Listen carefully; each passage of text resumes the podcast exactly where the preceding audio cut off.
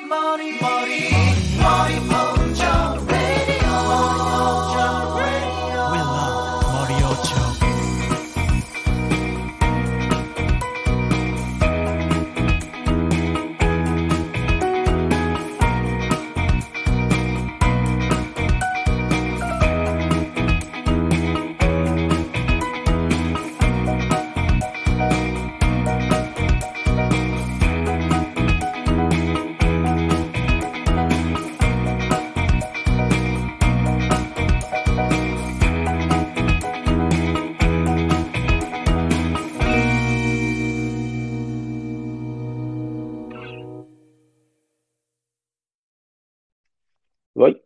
就开始录音了。Hello，大家好，我叫刘峰凯。然后，如果不熟悉这个名字的朋友，也可能会有些同学会熟悉我念一个非常拗口难读的 ID。然后，无论可能是在 GitHub 上有关注过我，对我平时做的一些编程的工作有一些了解，还是在知乎时期有看过我写的一些文章，嗯，或者说干脆就不太了解我，那我可能在这统一做一个自我介绍。现在是在。嗯，呃，一个某互联网公司做一些嗯 research 方向的 infer 的开发，主要可能跟一些编辑相关的内容相关。呃，为什么要开始做一些播客呢？其实就是，嗯，最近跟朋友的一些聊天，也感觉到自己平时也是一个非常不能说话痨吧，起码是感觉话比较多。这个可能是和嗯，感觉从小以来听相声比较多，就是或者说北方人的一些习惯，你总会有一种直觉，就是不希望不希望大家，比如说大家在聊天的时候，就是一个话撂地，就是就是说一个话落地的这样的一个感觉，就是说，嗯，就是平时和大家聊天，自己也总是感觉，嗯，如果不接点什么不太好这样的事情，嗯，那既然你到已经到了这种程度的话。感觉那不其实不如做一些播客来来做一些，来直接的向就更多的人来做一些话痨的，来做一些这样话痨的行为吧。呃，除此以外呢，其实是感觉现在在都市生活的年轻人的精神内精神内耗还是会比较严重的。就比如说就我个个人来说，你会觉得你日常的所思所想和呃，无论是工作、学习还是生活上的一些，呃，消耗都非常的大。那其实很多东西，既然你已经，嗯，逼着自己去想到的那些，逼着自己去进行这样的思考的话，那其实那不妨也一起把它们都说出来。嗯，这一期呢，其实简单的，真的就简单的是一个 solo，然后完全也不完全也不打算剪，主要是这一期的。本身呢，其实是约了一个，就是现在 Montreal 还是反正啊，环歌有带的一个发小的朋友一起录。呃，不过呢，他今天好像是刚才刚才约的是今天早上，大概上午十一点左右吧，来来录这个。不过首先，呃，中国跟美国有时差，再加上他今天今天好像是被炸鸡。还是什么其他的食物耽误了去路，就是本身应该点的外卖却迟迟没有送到，然后现在饿的饿的有点晕，不，然后非常的昏厥，可能不太能参加这个了。然后那是十一点多的事情，那现在三点多，那现在十二点多了，美东的人可能啊，美西的人可能已经已经睡了，对，然后对，然后这期呢，哎，我就只能 solo 了，只能说啊，就是。就像之前在极客上说的，就是自己录播课的这个事情，确实是挺麻烦的。就是国内的朋友都非常懒，然后国外的朋友呢，不但懒，还有时差。嗯，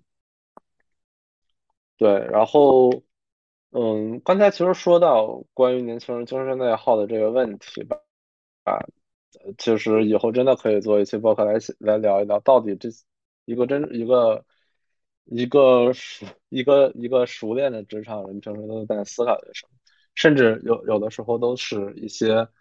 过，都可能是一些过量的思考吧。所以，所以我会说它是内耗嘛。嗯，对，这期的这期的这个主题呢，其实除了呃，随便来个闲聊开场之外呢，可能也是想试试自己，哦，比如说自己一个人面对着面对着就是呃呃录音设备啊，当然其实没有什么录音设备，就 MacBook Pro，然后或者是嗯，在也在用公司的 Lab 产品来看能不能把整个做 Podcast 的这样的一个 workflow 跑通。对对对，然后，所以所以真的就完全不想剪，完全不想剪。再次再次重申这个观点。呃，然后那个，哎，要说要说什么来着？嗯嗯嗯，你看没没稿就是这样的，没稿就是想不到就是卡，但是其实有稿的其实更不好。就是呃，之前之前也有给一些呃，在读书的时候吧，读书的时候有一些 remote 的打工，然后也就除了除了写写写代码之外，好像就是要帮他们录一些那种类似于教学的课程吧。然后那这样的课程，呃，那段时间在一边在杭州拉力打工，然后经然后业余时间自己还在赚第二份钱。然后，但是这但是这份钱，呃，说说实话，当时其实是自己勉强写了一个文字稿，因为它肯定不能是只有一个呃视频的这样的形式嘛，它肯定是嗯会有人阅读这个文字稿，然后会有一些简短的插视频插在这些部分，然后去给它做一个类比如说类似代码上的演示或者什么样的。它有文字稿吧，你再你再去读起来的时候就非常的。呃，就是你会会往上面去偏，就是比如说你说错了，然后呃你你说错了，然后就是你会总会去往上贴，其实其实意思都一样，但是你就是觉得自己没有按照稿读，然后你脱稿，然后忘词，那段时间简直就几乎都是开着音频的编辑软件，直接在里面就是把录好的画面导进去，然后一句话一句话往里录，然后最后听起来其实还挺完整的，也很神奇。不过那个页面我已经打，我已经点不进去了，主要就是我好像没有，我好像现在没有那个他们那个编程网站的权限了啊。虽然那是我自己写的，可能几万字的稿，然后还有视频啊、音频什么的，不过现在打不开了，也不太记得到底写了些什么。呃，这期这期的选题呢是之前简单的写了个大纲吧。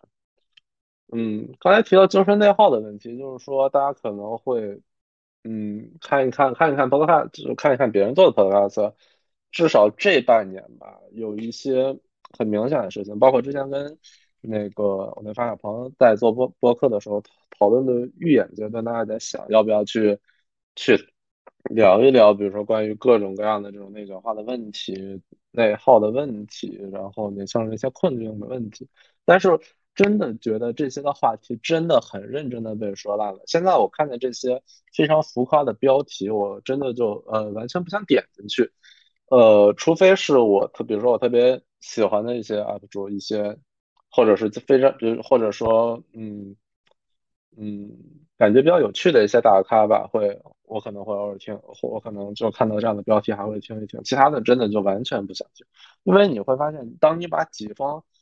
几方观点都已经听烂了的时候，其实这对你没有任何帮助。你除了去精神内耗的去思想这些问题，其实去思考这些问题，其实对你真的没有什么帮助。所以说，你也做一个类似的主题，然后上去把几种几种观点分享给更多的人。当然，其实不是不是说它没意义。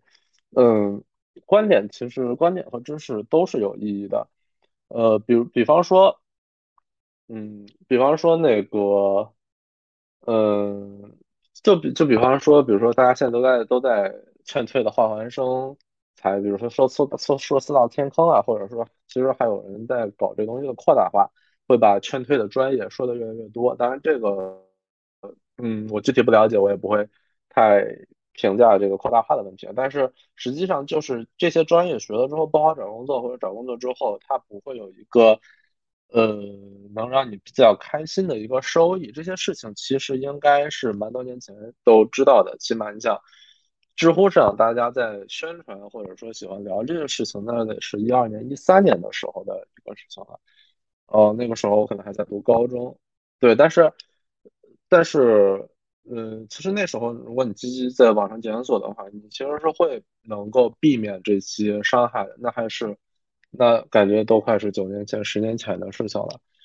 但是你会发现，现在依然有人会往里面探天坑。当然，我不会说学这个东西就一定多么多么不好，那只能说大家其实都是普通人，大家其实，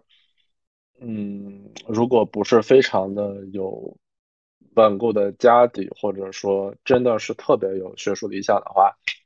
学一些学一些呃投入回报比不太高的东西，可能会有这样的一个问题吧。对，这这里也举举个例子，具体的情况我也就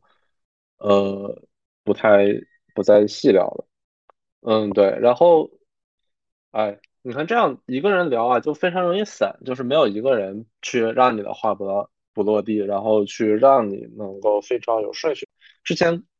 之前跟一个朋友聊，他还嫌弃啊某大 V 做的一个单独 solo 的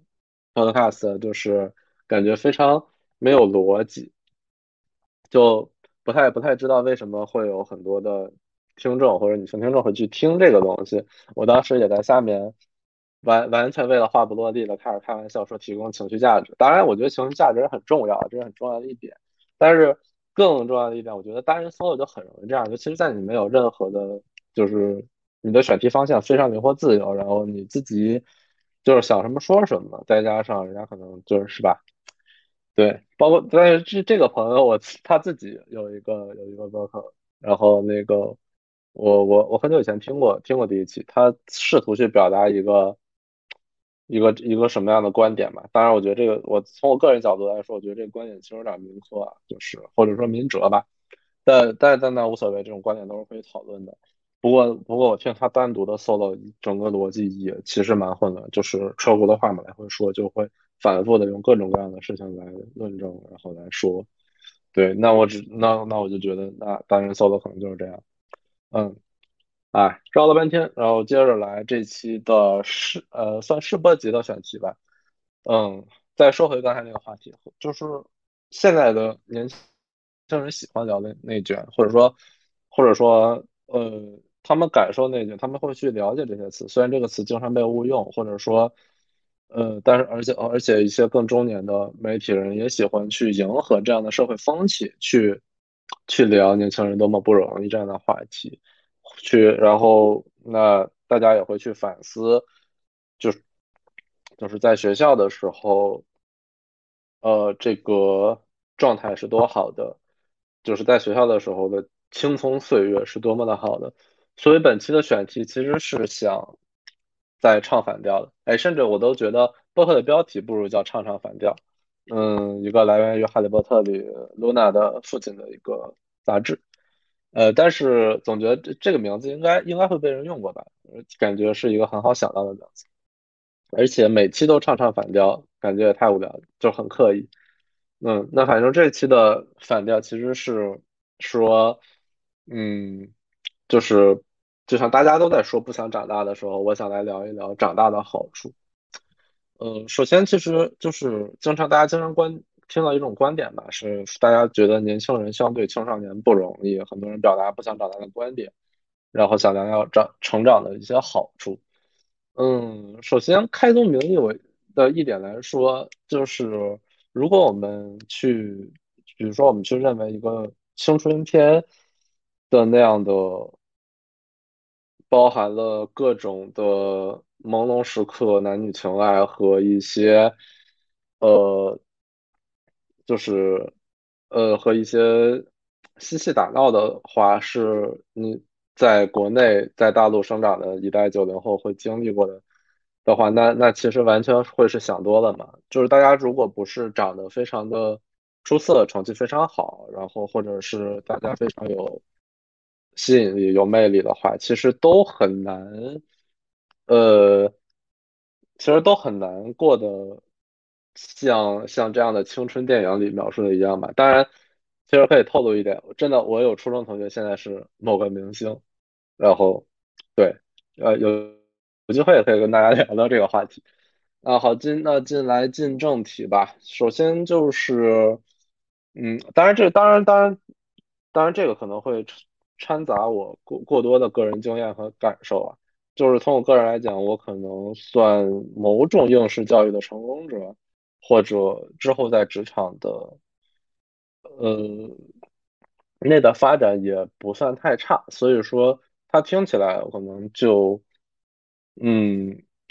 它未见得那么普世吧，但是我起码可以说，这是我自己对这个事情的感受。呃，但是如果我要真的带那个在 LinkedIn 工作的美国人的发小一我们一起录的话，那大家听起来可能就是更像是两个人在凡尔赛。那我现在可以先一个人凡尔赛去把这个社会局去简单的聊一聊吧。嗯，首先呢，其实第一点感觉就是，嗯，感觉就是青年时期资源匮乏吧。然后和现在的大家的资源充盈的一个一个对比吧，其实最明显的事情就是，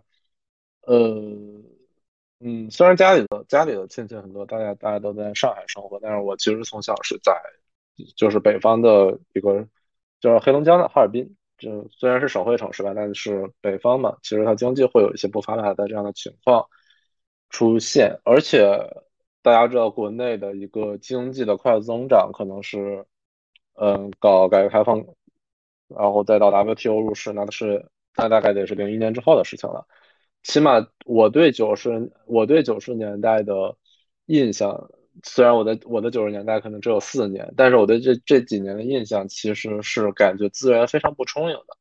嗯，如果说和零几年的生活对比的话，我会觉得它是一个非常充满这样灰色的灰暗的色彩吧。其实这个灰暗不是说不好吧，而是说。嗯，至少那是一种比较视觉化的印象。当时，呃，比如说家里的，呃，长辈们，比如说爷爷奶奶，或者说街上的路人，大家会都都会觉得穿的，呃，不是那么的光鲜亮丽吧？这可能是一种视觉风格，还是当时就是比较偏保守的穿衣风格？我不太了解。但是起码我会觉得大家可能就是穿的都比较灰色。那就是衣着。那其他方面呢？就是在那个时候还能看到一些比较老牌的国营商店，然后就是和现在的超市完全不同。如果你去，其实现在也有，你去一些，哪怕你在上海，你也可能看到那些老牌的国营商店吧。但是可能可能上海的有一些改造，或者说呃，或者说那种真正特别老派的国营商店，已经已经是属于那种。怎么说？昨日黄花一样的，就是不是那么不是声浪的那么大吧？嗯，我因为因为在我前些年可能还见过一些这样的老国营商店，但他们都比较专卖的，比如去专卖一些印玺啊、一些毛笔啊，或者是一些比较特殊的文具。那老国营商店是一个什么样的状态呢？其实不像现在，就是超市大家都把货摆在这边，然后一个个拿。然后老国营商店是那种高脚柜，就是非常高的柜台，然后。呃，售货员坐在里面，然后你跟你跟他说你需要什么，然后他再把东西给你。呃，其实是其实是感觉，呃，当然这跟这跟在经济不发达时期的社会分工有关。至少在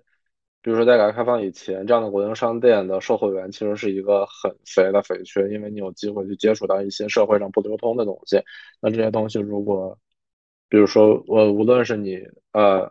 呃，这就不好说了。无论是你做不做一些不法的事情，它可能都会成为一些福利或者收益。那它合法的有福利，不合法的可能还会有一些，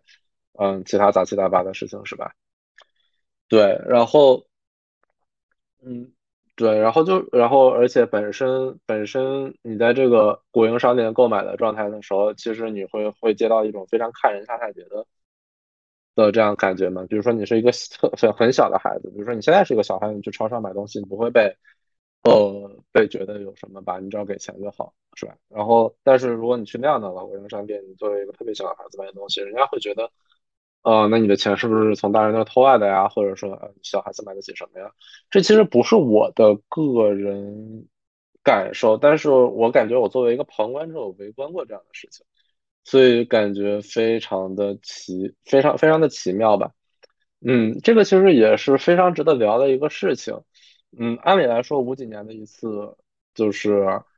比如说大家会把一些公司，就是公司合营吧，就是把一些，比如说在北京也把一些呃老牌的饭店，比如说便宜坊、全聚德啊，或者或者说什么其他的一些呃同仁堂这样的饭店从。呃私营改成国营，然后去让更多的呃社会上的人能进入这些国营饭店里去去工作吧，或者说它能成为一个不只是成为一个当时少数人能能吃得起的地方，但是你得说你改了之后还是只有少数人才能吃得起。那在但是大家，但是大家可能会反反看到很多经历过那个时代的，就是老国营的食品店的改革之后的，去吃过的人都会觉得，首先就是服务质量掉了，包括现在你去，当然现在狗不理可能又是一种私营的状态了。前一段时间有有那样那样的消息是吧？但是明显会感觉到公司合营之后，一个是。呃，一个是本身食品的质量真的真的下掉很多，而且服务质量也很差。就有一个段子啊，就是说，当然其实这个应该是一个真事儿，就是说北京那时候的饭店很多都挂着牌子，以不以不殴打客户，以不殴打顾客，就是作为自我标榜嘛，是吧？嗯，但是嗯那个。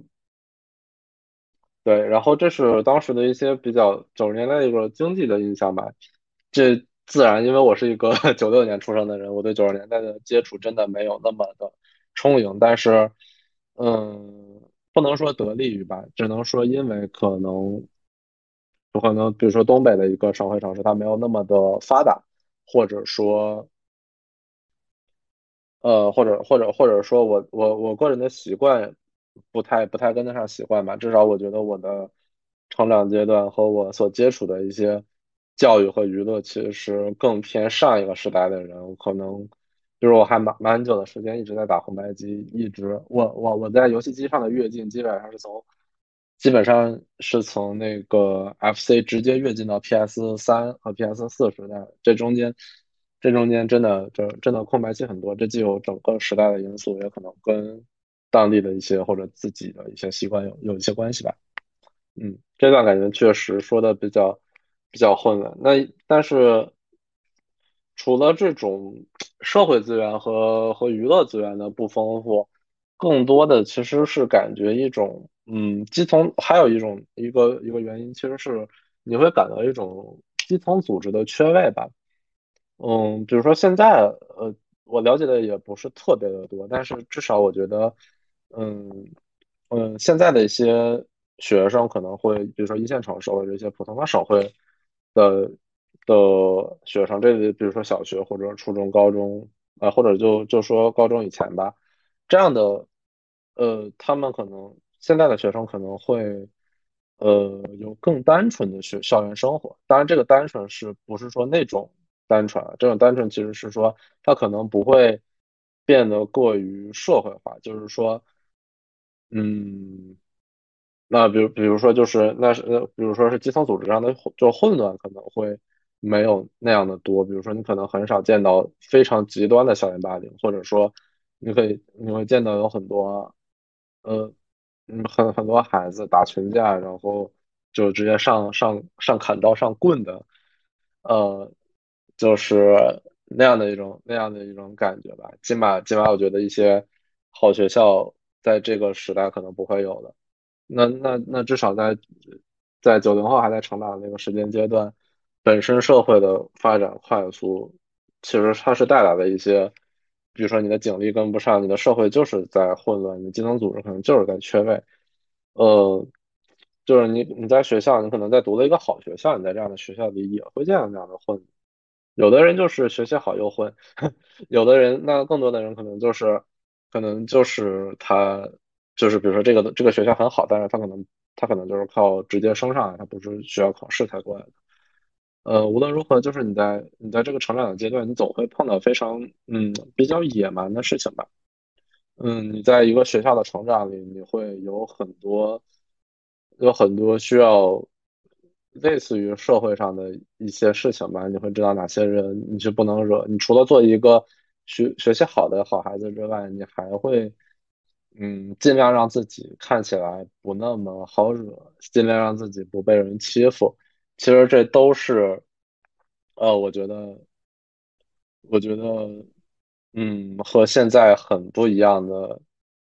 很不一样的状态吧。嗯，比方说，比方说，你读大学或者在之后再进一步深造的读书，或者是去工作，其实你应该很难能见到这种野蛮的、直挺挺的对人的一种对人的一种伤害或者心理伤害吧。当然，你可能会遇到一些职场上别人对你的一些，嗯，无论是表面的恶意，还是一些婉转的恶意，但是这都是能化解的嘛。大家都是，呃，大家都是，应该说大家都是，嗯，怎么说，学历不错，呃，经历不错的体面人。然后那这样子，大家这 当然，当然之前也看过新闻啊，什么最纯粹的商战，只用这种最淳朴的手段，就是什么直接给董事长下下药，直接，对对对，这倒是也也见过。但是实实际上，你会感觉现在的社会治安是越来越，是是越来越好的，事事实上就是越来越变得越来越好的。你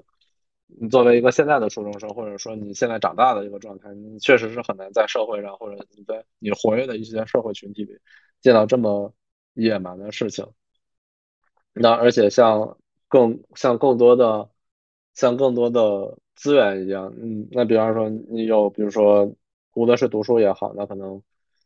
呃你在大学你本身能能拿到很你有你有很多的机会嘛，你能会接触到很多呃比如说实习 remote 的机会，或者说各种哪怕你不出去有一些这样的工作，你本身在一个大城市的一个大学，你也会有很多补贴，它不会生活。嗯，让大多数至少大多数人吧，生活不会是一个特别不方便的，就是感觉资源匮乏的的这样感觉，这样资源匮乏的感觉吧。起码，嗯，对我来说，其实我是我是认真的感觉自己的窘迫窘迫感少了很多。虽然作为虽然嗯打小应该没什么零用钱这样的概念吧，对我来说，这可能是男孩子比较穷养的原因。也可能和家长的一些教育理念有关系吧。嗯，其实说说实话，这样子其实并不是说你有钱会就乱花呀，或者什么样的。但是，呃，但是你这样的一个习惯，确实会在小时候对，在你比如说你在你进行一些消费的时候，你有一些，嗯，你有一些局促吧，或者说你有一些不自信吧。那我觉得。我觉得至少在我工作这几年，随着我的收入也在，嗯，正常上涨吧，然后自己的积蓄也蛮，呃，也在不断的变多。那我其实确实真的很少会有这样局促的感觉了。虽然我局促的感觉可能会，我说的这个感觉可能是我初中或者高中的那样的一种感觉，对。但是实际上，实际上你确实会有那样的一个错觉，就是你，嗯，你会感觉你的童，你的童年或者说。大家对青春所投射的那样一个印象里，你并不是活得那样的开心。其实大多数人都是没那么出众的普通人，你可能就是一个普通的学霸、普通的呃中等生，或者说在各种社会生活中是一个存在感呃接近啊不能说接近于零，但是存在感不是特别强的一个这样的人吧。那其实相比于你现在的状态，是吧？大家可能都会有一些。这样的进步，嗯，其实刚才说到的野蛮成长这个事情，实际上，呃，有一个观点其实是蛮精英化而且蛮设达的一个观点，我我不接受这个观点，我只是阐述这个观点，就是很多人会把自己的某些成功归咎于自己的，归咎于自己的努力啊，就是是我十年寒窗考上了什么什么学校。然后拿到了什么什么样的工作，或者说自己创业如何如何，但是总会把自己人性当中的一些呃恶的部分呢，去归咎于原生家庭，比如说是父母怎么怎么样，是呃是从小受到了哪些欺凌或者等于，我不是说这样的观点是完全不对，这受的受的对受的认知其实不能从一个极端走向另一个极端，就是它并并不是完全不对，但是但是其实。嗯，很大程度上，大家都太过高估了个人的努力，因为，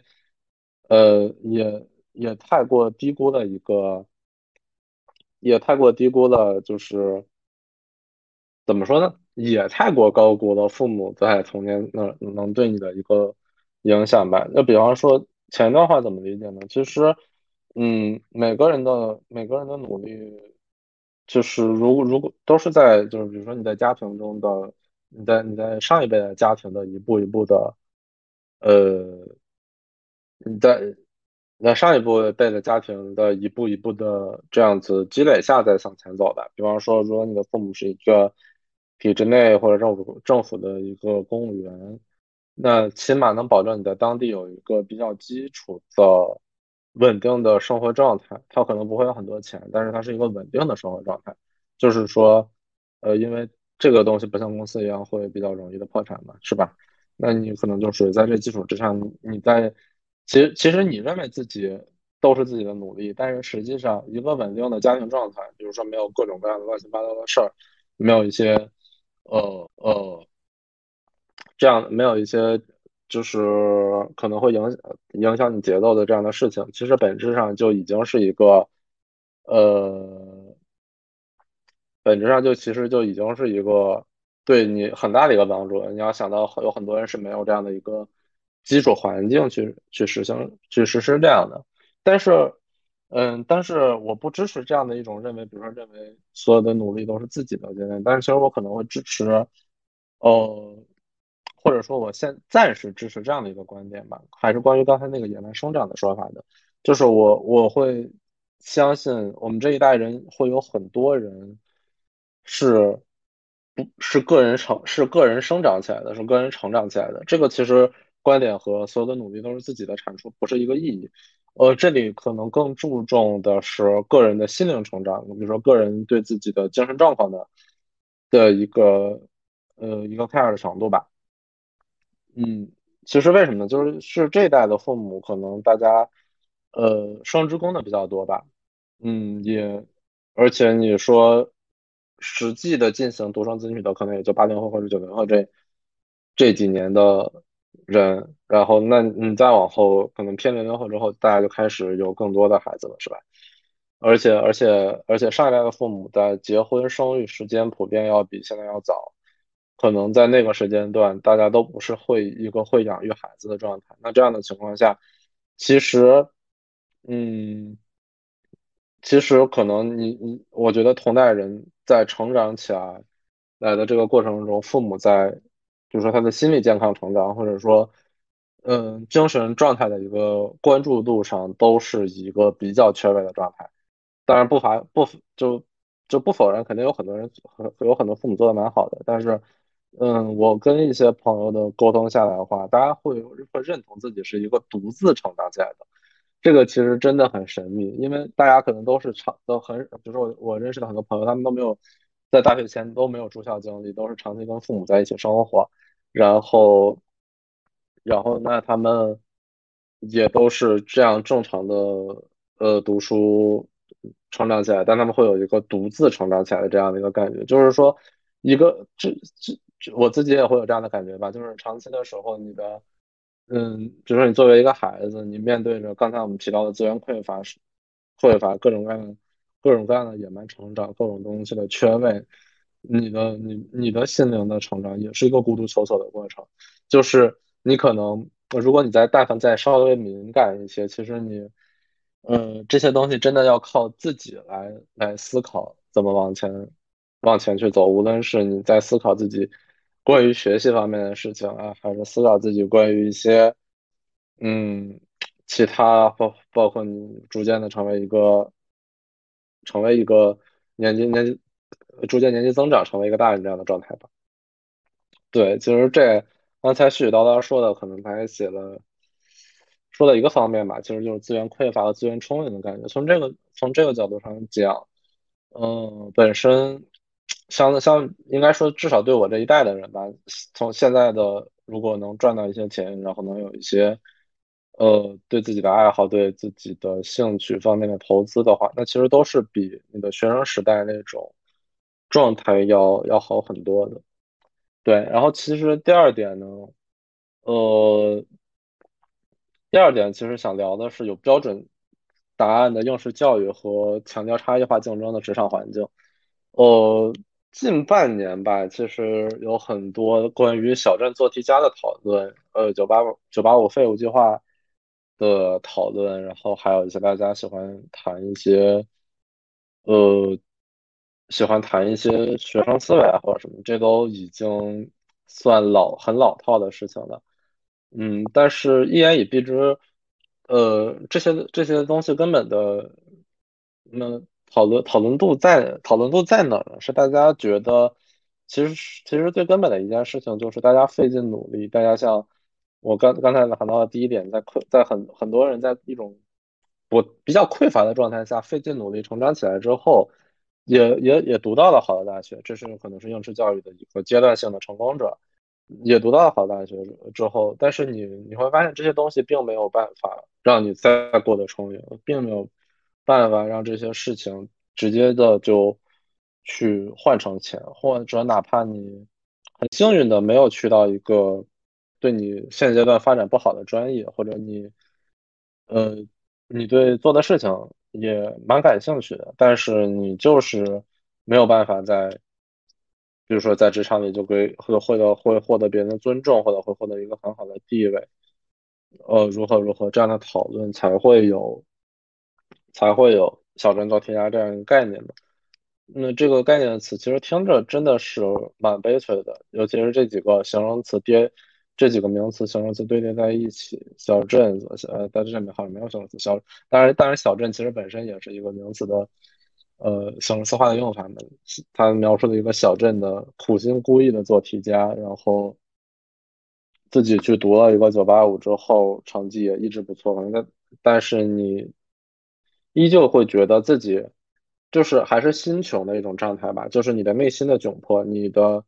但是新穷很大程度，很多时候也是也跟经济有蛮多的因素。当然，你大你不乏有见到很多。嗯，有很多是相反的例子嘛，但是大大部分人还是没办法这么超脱吧。嗯，其对，其实这也是一个很很不同的吧，很不同的点吧。但是，嗯，你很难去讨论大家怎么能真的能把你的学历，把你曾经，呃，这些，呃，这些这些。应试教育上的能力去转化成钱，这个我觉得你还是要看整个整个就业市场要怎么发展吧。然后，嗯，其实这个想去谈这方面长大的好处，其实是一个呃呃另一个角度去另一个角度去看这样的事情吧。呃，这里面明显的一点就是大家会说学生思维这个东西。其实学生思维其实就是内卷化的一个比较明显的一个体现。大家喜欢说内卷，说喜欢的几个特征，其实就是大部分的人的价值统一化，就是说大家都，比如说大家都对，大比如大家在学校里都对单一化的成绩成绩感兴趣，然后比如说在社会上大家都对钱、都对房子感兴趣，那然后另一个其。另一个点呢，其实就是有有限竞争嘛，因为就是就是比如说名额是有限的，比如说呃，比如说很多社会上的资源和机会都是有限的，就是那学生思维其实就是很符合内卷的一个一个一个这样的标准嘛，就是大家就是大家的都想都都在。在应试教育的整个过程中，它它它都是有标准答案的，因为你会发现你的每道题都有标准答案。嗯，如果说你的学习能力不太差的话，其实，呃，大多数情况下，只要努力，还是会能拿到一个教育应试教育阶段一个相对还可以的成绩吧，应该很难考得非常的差。嗯。其实这也是学生思维体现的一个比较特特点吧，因为你看，你的应试教育本身不太注重这些成绩之外的事情嘛。大家谈德智体美劳，谈了 N 年，其实一点一点也没有用的。当然，这跟这跟第一个资源情况也有很大的关系。你不注重德育方面的培养，你去衡量一个人是不是所谓的优秀好孩子的价值观取向，非常的单一。就是你看一个这样的人成绩好不好？我觉得很多人可能都会有过，因为。成绩没那么优秀，会被老师会被其他的一些人看人下菜碟的这样的一个一个感觉吧。那如果你带继续带着这样的思路来进入到一个社会的环境，进入到职场之中，哎，其实真的很讨厌人很很油腻的谈啊什么什么不一样，不要有学生思维，什么什么呃什么社会什么什么学校也是个小社会啊，什么巴拉巴拉这样这样这样观点其实非常油腻，就是油腻点油腻油油腻的点其实在哪儿呢？油腻的点其实在就是他知道这是一坨屎，然后他他提前两年吃过了，然后他接着跟你说，他跟你说啊这可是块屎，赶紧来尝一尝，我两年前吃过了。味道不好，你还是得吃。嗯，所以我想聊的其实不是说大家要怎么怎么样吧，而是说，我只是说这是一个不同的环境。那如果如果要接受的话，可能确实会遇到这样的问题。嗯，对，刚才提到应试教育是有标准答案的嘛，大家大家的价值取向也非常单一化。但是你进到一个社会的阶段，你会发现，你会发现大家就。就是就是你的竞争本身就是本身就是更多维的嘛，是吧？就是你你去追求的东西和你达成达成这些目标的轨迹本身也也是非常不同。比如说你最简单的，比如说你有家里有足够的这样的足够的这样的社会背景和和资源的话，你可以通过它来达到很多这样的事情。那它就是。一个差异化竞争非常明显、非常极端的一个例子吧，就是你可以靠这样的事情来进行一些一步登天。那如果是你，你如果是抛开这些特最极端的例子，你在一个呃，你在一个，就说大家都在这个职场里做一些正常的竞争的话，也会涉的涉及到一些问题。大家的比如说，同样的是一批学生，那你的专业专业的背景如何？你工作的。呃，环境行业的定位，你在工作的职，嗯，工作职级所代表的一些，是吧？然后还有工作方式的一些定位，嗯，就像你在开着一个 machine learning 的或者什么 deep learning 这样的炼丹的东西，更多的超参数被加到了评价体系里去，你这就是和标准应试教育是一个完全完全不一样的事情吧？或者说，其实某种意义上来讲，呃。嗯，某些地方比应试教育简单，某些地方又比应试教育要要难。难的地方当然是你本身要进行很多思考，不是说很油腻的那种去学习某些不好的所谓技巧啊或者如何的，而是说你其实起码自己要思考某些事情对自己的呃优势啊劣势啊，然后在这这这这些这些条件之中自己去进行一个决策嘛，然后。那那比如说，比方说，我觉得比较优势的事情的话，嗯，其实是我会觉得在职场里你更，或者说你呃，当然前提大家是一个比较现代化的公司，就是你，呃，如果在一些比较古老的行会或者那种父死子继的这样的一些行业里，或者就你可能会遇到一些不同的情况，呃，如如果你在一家。正常的现代化的公司里的话，你其实是更可能被人当做一个完整的人尊重吧。包括你在你在你在学生时代，其实是学生时代其实是呃比较比较哈夫曼的那种拜人的情况吧，就是你不太会被当做一个完整的个体，一个有思想的成年人来看待。当然很当然很很可很大可能那个时候你确实也没成年，是吧？嗯，不过不过不被当做一个完整的人看待这一点，确实是比较，嗯，比较痛苦的。就是，呃，你会发现，你会发现，大家会对，比如说，他就老，比如说老师同学，他就会对着你的成绩，会可能会对你有一些看法，嗯，有一些说三道四。然后，你你你在你在职场里，比如说你在职场里做的一些。嗯，可能不是一些很好的事情，比如说犯了一些错吧，那那这些东西可能大家是就是可能会确实会有人来批评你，但是他也不见得会张口就骂或者说一些非常极端的话来说你吧。然后另外另外一方面，另外一方面这个东西本身就作为你的绩效的一部分被你带着，那如果如果这件事情真的真的有非常大的影响，那你该走就走，那那也无所谓。但是如果你是一个学生的话，你显然不能这样的、这样的自然、这样的、呃，你显然不能就是你一走了之嘛。包括我们每年能看到很多，比如说也在研究生阶段跟导师闹掰，然后呃，然后去跳湖或者跳楼自杀这样的案例，或者一个人就是上吊这样自杀的案例，其实都还蛮心痛的。你会觉得，就是他会在他会在这样的一个环境之中去陷入一个对自自我的否定和怀疑的状态之中去嘛？那再加上他的环境真的不像差异化竞争的职场，你可以看到更多的信息量，然后，那你如果在一个地方混不下去，那你就去别的地方混了，那你就跳槽了。那如果跳槽不成功，那你还有一些其他的退路啊，是不是可以从比如说从大城市回到一些二线城市或者一些其他的地方，或者去切换一些行业，就是你总是有机会能为自己开解。但是我这样的人对自己的开解能力可能更强一些。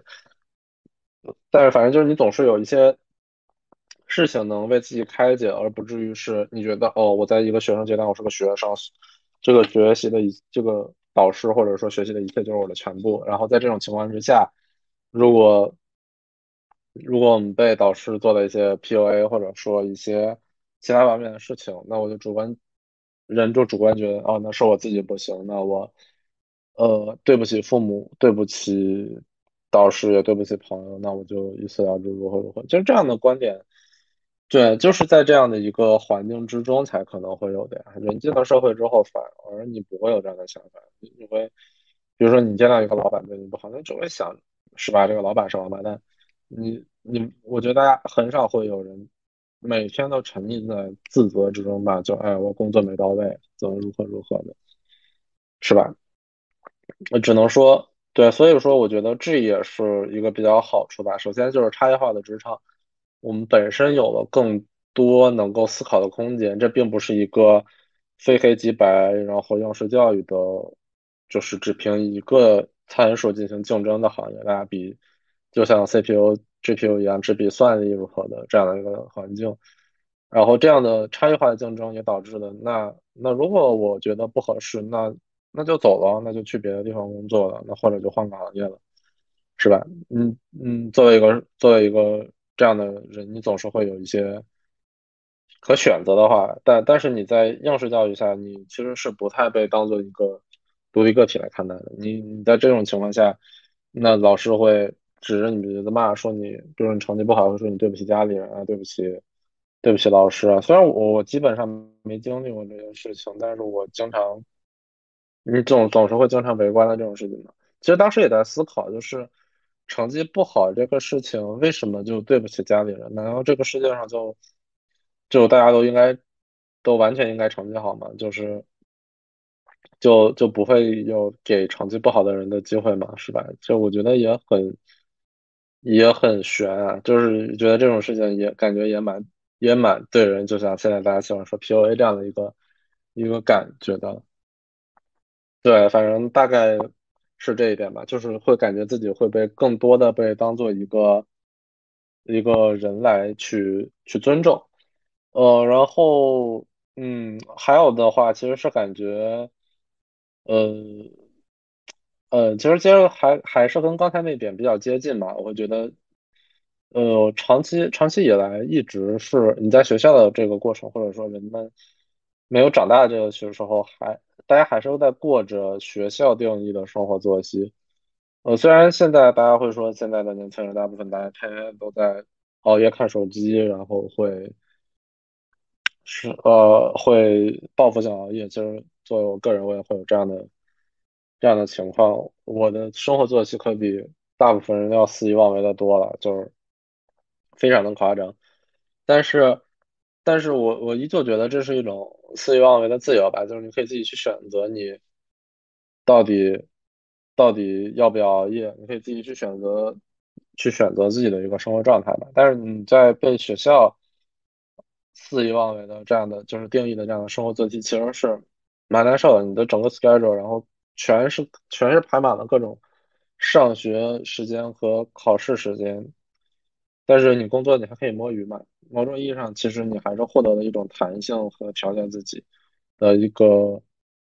一个状态吧。然后这这个也也其实也很正常。你在学校更多的你在进行一些知识的输入，然后你工作可能你本身就在都在输出嘛。但是你比如说你熬夜打了一整晚游戏，你第二天特别困，你很难再输入一些新知识了。但是你你现在你要是熬夜打一晚游戏的话，其实也不是不能工作嘛，你可能只是状态没那么没那么好。应该说你你这个成长后的状态是。你相对于学生时代，你本身自己就获得了更多的熬夜的自由权，是吧？对，而且而且其实这个事情也是一个，当然我觉得我，当然我觉得我在学生时期一生活作息也也非常肆意妄为，就是已经写的写作业写到很晚了之后，还要继续拿着各种电子产品，然后看漫画、看小说什么之类的。对，只能说就一直比较肆意妄为。嗯，然后这个这点确实感觉对我来说蛮重要的，就是以前从来不觉得自己呢可以玩什么东西玩这么长时间，或者玩这么高兴，或可以到到处去旅游，然后能有一些自己自由方面的事情吧。你在学校，你可能就是你的寒暑假可能也会被学校学校定义吧，这看你上学的地方。嗯，然后然后呢？最后最后一点吧，其实主要我说是世博集嘛，就是我对我对大纲都没有怎么太想好。你看前几点聊的特别特别长，后面其实你会觉得就没有那么多内容。就是我会觉得去学生时代你会接受很多这样的很很多很多这样的嗯 PUA 嘛，哎，其实关键现在大家的对 PUA 的使用确实真的还挺。滥用的，比如说你会经受一些什么东西，很多人都会说这是一种 PUA。然后，比如说，如比如说，比如说你的性格如果真的会有点 push 的话，包括包括说真的，做我作为一个就我我完全不敢去，嗯，不敢去，比如说 push 实习的小同学啊或者什么，就很怕被别人说职场 PUA 或者什么之类的。其实我这样，我我觉得我这样的人，其实。我我作为个体来说，我我我我我的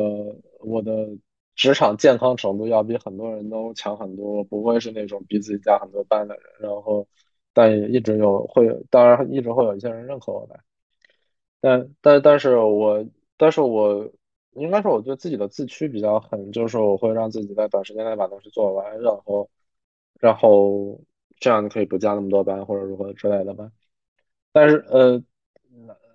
但是我说的短时间做完也是不加班的，也也不是说我加两天班，然后之后不加班或者如何的。但是可能可能我觉得，同样的工作量交给一些其他的同学或者呃实习的同学来说，这样的东西就就很难在短时间来吧。所以，嗯，你就总会觉得，嗯，怎么还没做完？嗯，就是要我，还不如全都我来。其实这个也是一个很不好的习惯，长此以往，你会发现你的独狼主义会。会搞得越来越旺盛。虽然现在大家会提什么软件行业已经走出了什么个人英雄主义的这样一个环境吧，但是至少从我个人的一个发展来看，在一些比较艰深的领域，在一些比较偏技术框架的领域，我觉得真的独狼还蛮独狼的，大家都很独狼，大家都是几个人搞定一大片的事情，然后进行有限度的合作。嗯，这个和很多至少从对我初高中时期对软件开发的已经进入到一个集成化的这样的一个认知，是一个比较冲击的事情。哎，感觉这个其实扯的真的又有点远了。今儿刚开始说什么说 PUA 这个事情吧？对，确实这个给人带来了很多恐惧。我不是说是在反这个东西，或者或者反很多人去抱怨这个东西才这么说的，因为我可能确实有这样的担心，我会觉得。万一我催了，我我是不是就会就会就会被人说会会说这样的话是吧？嗯，所以我基本就不催，然后分少点活，然后大多数数事情我自己我自己快速解决就好。嗯嗯，包括包括情感这个事情啊，真的也也我感觉很多很多人也。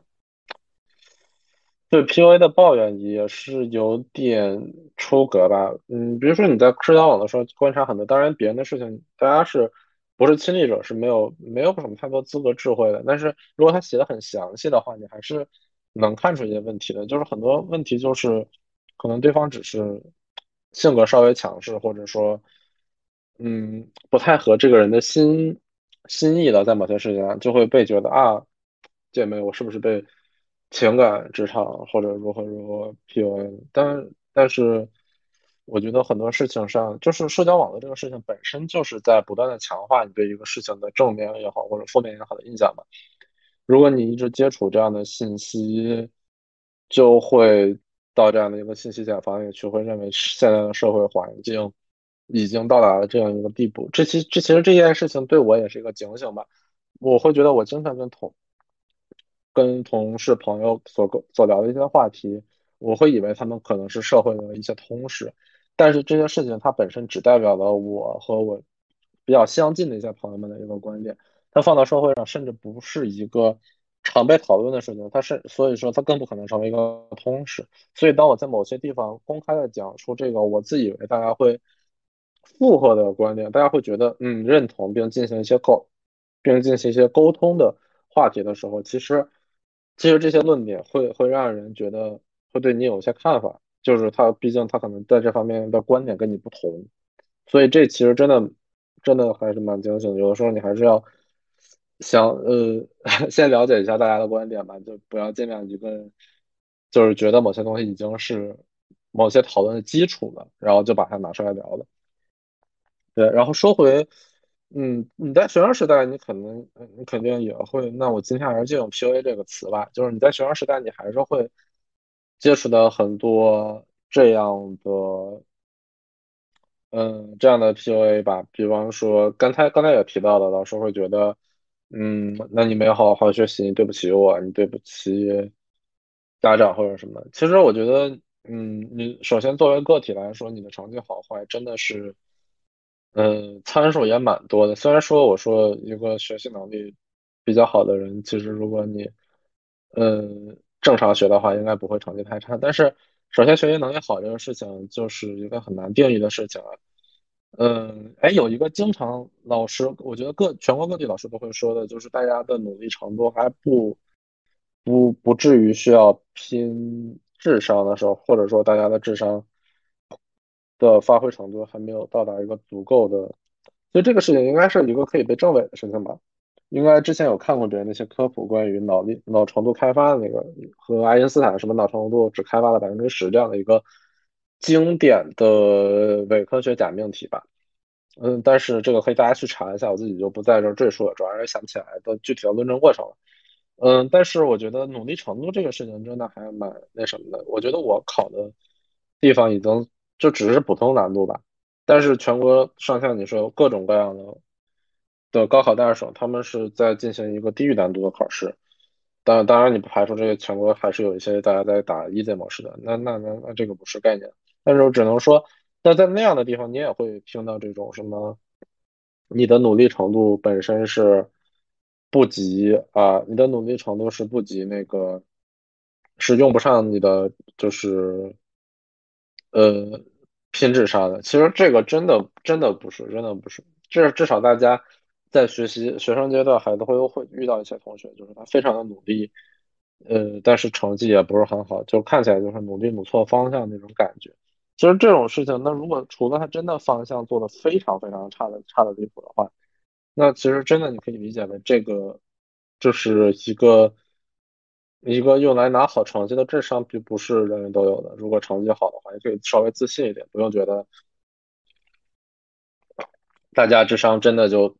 完全差不了太多，其实还是有些差距的。那其实，在这个这个之外，其实还有一个事情就是就是。嗯，对学习的一个态度吧，这个事情其实态度这个事情，你说不上正或者不正吧，每个人有自己的想法，有各自不同的家庭环境，大家都会做出一个自己的选择。那，嗯，其实就是说去权衡好要怎么学习，去学什么这样的一个利弊吧，然后自己去思考好，比如说。搞题海战术、刷题、参与高考这些事情是不是划算？反正想好了就好，这个东西真的是没什么可说的。所以我说成绩这个事情真的就只跟个体有关。你非要说这玩意儿对不起父母，然后他是呃，这这就这个观点就好像说你一个人就寄托了你整个家族的期望，那对不起，那大家大家每个人，那这样的话，这些人的负担也太重了吧？没有必要，为什么一个人要负担整个家庭的期望？现在的成这这个家庭里的其他成年人都是废人嘛，是吧？对你，你与其在等一个孩子读完大学再找工作去赚钱，那自己努努力，说不定赚的可能还更多呢。对，然后，然后那对不起，老师就我觉得更离谱了，就是其实这个东西就是老师的努力，大家，但我跟大部分老师关系都蛮好的，但是我只是觉得这个话比较离谱，就是其实谈不上什么对不起对得起吧，就很多东西的输入吧，并不是你一直输入人就是能学好的，而且真的就是如果你就我一我打小一直在想，我觉得学校其实。也也是一个，也是一个就是消费场所嘛，它也是一个服务业嘛，是吧？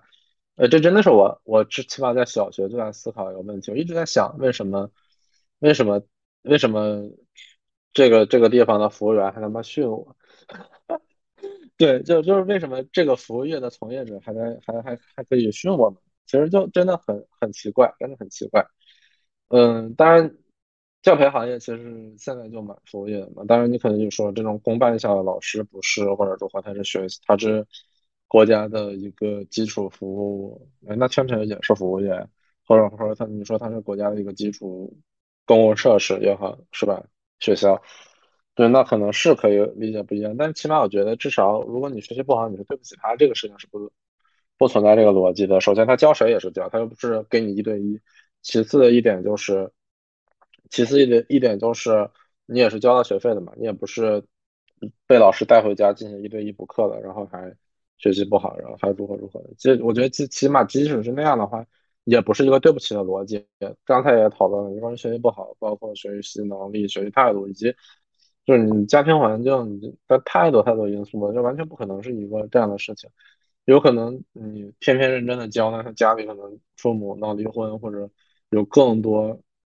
影响他学习的一个事情，导致成绩不好，这事情简这太多了。就刚才聊了这么多学生时代 PUA，也是给大家开解一下。如果真的听众有还是在上学的时候，真的不要把这件事情太在意。你清醒的认识自己是谁，然后知道自己自己要做什么，权衡好这些利弊利利弊，剩下的事情真的就没必要太在意，没必要太在意。然后那那你对于对应知识，但是但是其实有一点的是，是你学生时代的 PUA，你受着就得受着。你没为什么说这点？为什么说长大好？就是你受着就得受着了，你没有办法去反抗，或者你可以反抗，但是后果一般都不会太好看。还有就是这些事情，你其实你跟他说也没有什么说服力，就好比就好比我，比如说我没有去读去工作或者什么的时候，其实我就哪怕我没有在工作的时候，本身的技术能力在技术社区也有一定的认知程度，我对自己的水平和大厂的员工的水平。普通水平的差距的衡量是很有自信的，我很了解大家都是，这不是说大家都不好，而是说其实这个就够了。但是我认知是觉得自己更优秀一点嘛，是吧？但是那我可能在亲戚朋友之前之间，大家跟我说一些什么公司好，什么公司不好，什么的时候，人家会觉得你一个没毕业的学生是吧，懂什么？然后怎么能对这些啊，就是爱国企业制法脏痞呢，是吧？天天。在谈这些有的没的，有没有钱赚什么之类这些话，嗯，但是但是这些事情你你去跟他们聊也没有用，他们本身不了解，不是行业从业者，他想给你指点江山，那就指点呗。反正我我的一个认知是，我觉得家里亲戚都不太，都真的不太敢跟我指手画脚的，因为，嗯，我我我确实不太不太怕这种 PUA，就是不太或者不太怕不太怕别人跟我讲这种事情，就是你你讲呗，你讲我就讲你是吧？嗯，对，但是相相比相比于这个学生时代 PUA 之外呢，其实你职场的一个 PUA 其实就，哦，就也其实其实你应该说成年人成年人痛苦是吧？这不能完全的说长大就是好，但是但是职场的 PUA 其实程度就是这样的呗。比如说，比方说你同事，你会同事给你甩锅，然后假设我基本没怎么太遇到这种情况，可能甩不过我，对，就是。甩锅给你啊，或者是说把这些重活交给你，那我说的，我觉得我工作能力强，很多事情我确实就能搞定。我我不觉得这些是是什么太严重的问题，我干也就干了，是吧？那甩锅那这事情如果没有错，那我就坚持我没有错就好。大家还是都是成年人了，也不存在谁高谁的话，那这个道理就可以这样讲通了。那这个同级基本上没有什么这样的问题。那如果是老板给你做一些，比如说一些画饼的行为啊，跟你说你没有产出，跟你说什么，反正我还是一句一个事情嘛，就是，嗯，我很长时间一直坚持一个观点嘛，就是一个人对自己的最终解释权一定要永远掌握在自己手里。而我和我的几个朋友其实一直对，就是那个，呃，《生活大爆炸》里的那个是，就是一直很，因为我们的成长阶段在看那些美剧嘛，就是一直对《生活大爆炸》里的那个 Sheldon 的。受到他受他的影响比较严重，大家可能会在真的就是我，如果你作为一个美国人，真的很很难会想象他会成为一个中学生或者就是呃中学阶段一个一个人的一个比较比较偶像的阶段吧。大家都很希望成为一个这样聪明的人，你能看出来这样的一个不同吧？嗯，我觉得很好，我觉得 Sheldon 其实很值得学习的一点，这都是或者说甚至有点矫枉过正的一点，其实就是呃。后来他有次跟 Sheldon 说，就是你做你做每件事情前都会假定自己是绝对正确的嘛？Sheldon 说：“是啊，当然会这样。”呃，这个就给我印象真的还蛮深的。这也是我很多很很多事情我能不受别人的这样的 PUA 影响一个一一点，就是你能找准自自我的定位和自信，那你对自己的正确的正确性就是有一个这样的认可的。那在这样的前提之下，你去别人去跟你说什么，你其实是明白。这这个里面不是你有问题，是他有问题。他因为一些利益原因，因为一些各种各样的原因去跟你说的这样的话，是吧？但是你可以不用把这件事情放在心上。每个人都会有自己的这样的一个思考和和判断的。OK，呃，然后包括比如说职场画饼这种东西啊，他会跟你说什么时候给你什么什么东西，这个东西大家都自己判断吧，大家自己判断自己能不能拿到。然后在一段时间内，这些事情是不是 ready 的，或者如何如何的，反正，但至少起码起码首先首先还是回归第二点的那一呃第一点的那个事情，就是起码这里面的东西大多数都相对体面，就是也不会有人像学生时代老师指学生这个一个长辈指孩子一个这样的破口大骂，是吧？起码大家都是有一层温情脉脉的面纱，在面纱之上有什么那都不好说。但起码大家还是会体面。其实再一个就是，你还是刚才说的，就是你在职场里，你这无论遭受什么，你都可以一走了之，是吧？无论你是要斗啊，还是要一走了之，都你都很多，你有选择的权利，这就是你成长带来的选择权利。然后，但是你在学生时代，你这这件事情真的很难办。包括，呃，包括我大学的同学有一些，他就完全不想保研。就是他成绩特别好，然后但但是他完全不想去那个地方。他他他他他跟那个老师，他不太喜欢这个保研那个老师，他就完全不想在那继续读，然后就甚至用各种各用尽各种方法，然后来破坏自己的绩点，然后来自自己不去保研。其实这个东西你没想明白，就是你只要不那个保研那东西，真的你就直接只要想不去，你到时候你的那个你就直接拿毕业证就走了。那个读不读真的就无所谓，你不用去选择伤害自己的方式去做这事情了。对，然后，然后，但你在职场上的这些事情，真的就完全可以走掉，这个无所谓，无所谓。OK，那感觉这个简单大概就是谈了四点，就是我我感觉你作为一个成成年了之后的一个大人，然后，呃，在很多人都在都在怀念他们的童年，他们的从青春时期是有多么快乐的时候，嗯。来唱唱这样的一个反调吧，也是给自己的一个安慰吧。就是哪怕你认你在在你的认知之下，至少在或者在我的认知之下，这整个环境有很多结构性的问题，会带会带给人很多的焦虑、很多的紧张、很多的不适。但是，嗯，你今天的自己依旧是这是这几十年来最佳的一个状态吧？因为你过去可能 因为自己过去可能过得更更一般吧，更差。或者更如何如何的，对，嗯，然后其实更主更更多的是学生阶段，你不太被当做一个完整的个体，那其实你在资源、你在评价标准、你的生活作息、你受到的 PUA，谈的这四点都这些东西都在不断的去影响你，让去就去用这些东西来限定你。但是如果你真的有一个自己的基础，你有父母的支持，你有，其实这些事情也都是能克服的嘛。而当然，而你进入到一个成长的阶段，你更多的用自己的。以自己的角度去把握了这些事情，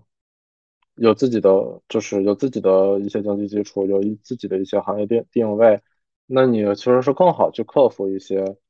这样生活中的这样的事情。行，那这一期的预播在另外一个人在等香香鸡饿晕的状态之下，我一个人的 solo 完成了。然后首先就是谢谢大家，然后如果之后还能。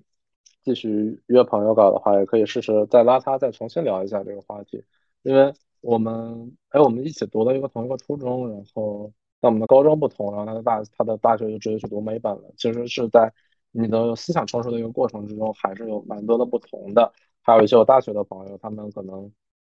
呃，初中或者高中这样的这样的成长的阶段，也跟我完全不同。这也都是，呃。很值得聊的一些话题吧，然后那这期就现在先这样了，谢谢大家。